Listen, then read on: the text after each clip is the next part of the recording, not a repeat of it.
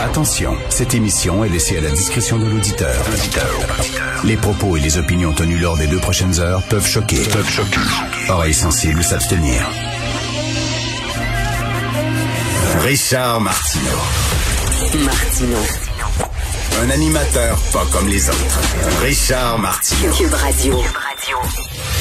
Bon vendredi, comme je viens de dire, mon ami Pierre Nantel, il y aura du vino ce soir à la maison et peut-être un peu plus que prévu parce que c'était toute une semaine. C'était vraiment toute une semaine.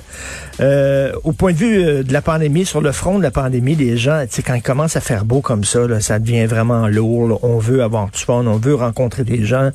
Hier, je rencontrais des amis.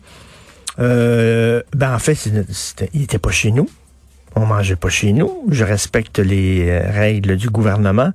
On, euh, ma blonde et moi, on enregistrait une émission de notre podcast Devine qui vient souper. On fait ça dans notre salle de conférence ici à Cube Radio en haut. Et on est très loin les uns des autres. On respecte le 2 mètres et tout ça. Mais bon, euh, j'étais avec des gens qui, qui, qui veulent respecter les, les règles du gouvernement, mais à être tannés, là? Ils commencent vraiment à être tannés parce que là, on voit pas le bout on ne voit pas le bout. OK, c'est pas sur le court terme, c'est sur le long terme. Sur le long terme, ça va être très difficile à maintenir ce rythme-là et euh, à avoir ce genre de vie-là sur le long terme. Bref, on parlait de ça. C'était des gens qui habituellement respectent le gouvernement, puis il y a des gens, il y a des, des amis hier aussi, je parlais au téléphone, puis qui me disent qu'ils commencent à tricher.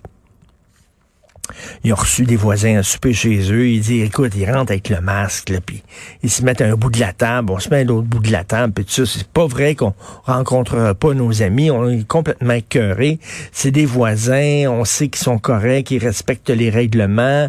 On a fait un petit croche, puis je pense que il y en a beaucoup qui font ce genre d'affaires-là. -là. C'est pas rien des parties à 200, puis tout ça, c'est toujours ah, des parties à 200. Regardez comment les gens sont irresponsables. Non, non, mais c'est rien que... On peut ouvrir la fenêtre un petit peu, puis respirer. On peut-tu rien qu'un petit peu se voir, un petit peu jaser, puis rire ensemble? Bref, difficile semaine. Si on regarde ce qui se passe aux États-Unis, c'est un pays que j'aime beaucoup, les États-Unis, mais là, je, je commence, ils commencent à me taper ses nerfs, les Américains. Et je regarde de ça, et tabarnouche, quel pays en perdition. C'est vraiment... On a envie de faire un mur tout le long là, des États-Unis, puis de mettre un couvercle dessus, là, puis de dire, bon, regardez, là, on va vous laisser une coupe d'années, régler vos affaires, puis on se reparlera après. Euh, c'est, pas évident. Vous savez, je reviens encore sur ce livre-là. Moi, les hommes, je les déteste. Moi, je lâche pas le morceau, là.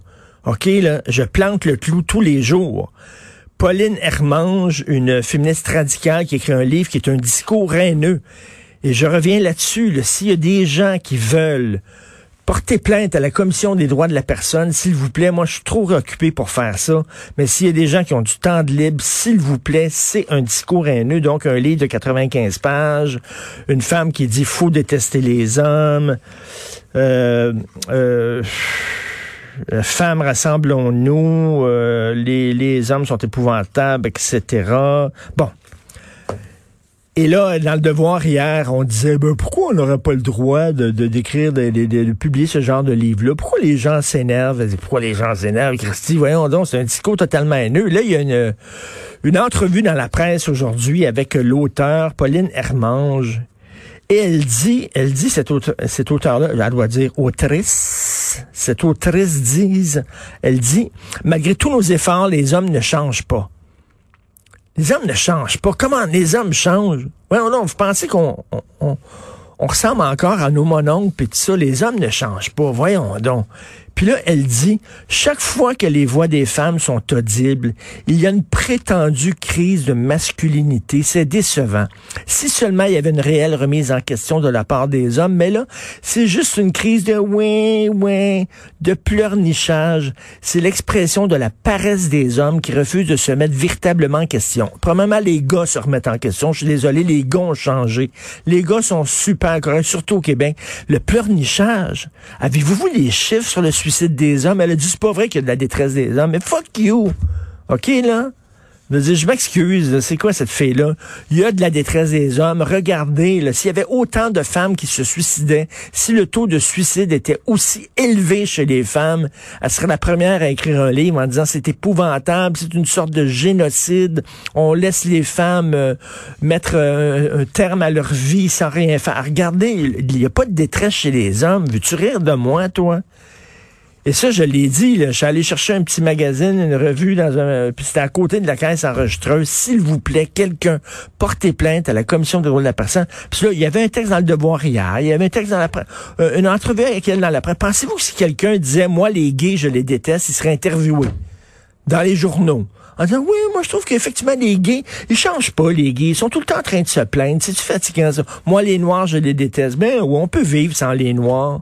Pourquoi on vit avec les noirs? Ils sont tout le temps en train de chialer, ils ont jamais changé, de rien. Voyons donc. Pensez-vous que leur livre serait publié puis qu'ils seraient interviewés? Moi, je sais que j'étais un gars puis j'ai un fils, moi, là, là. J'ai puis euh, j'ai inculqué des belles valeurs à mon fils d'écouter les filles, de, puis d'être correct, puis de bon. Puis il est super gentil, puis il est super ouvert. Voyons donc, puis de, de, voir qu'il y a un discours haineux comme ça qui reçoit le l'aval des médias et que les gens puis trouvent ça le fun, c'est tellement drôle. Puis en plus, cette fille-là, elle a un chum. Moi, j'étais sûr qu'elle était lesbienne parce qu'elle dit à un moment donné, l'hétérosexualité, c'est un piège, il faut s'en sortir, faut sortir des relations Elle a un chum qui se dit, quel genre de chum qui aime euh, une fille qui est comme ça? Verrez-vous verrez ça, vous? Un noir qui sort avec une blanche, qui écrit un livre. Moi, les noirs, je déteste. Sont-ils fatigants, les noirs, tout le temps en train de se plaindre, puis le noir sort avec cette fille-là? Tabarnouche. Vous écoutez Martineau.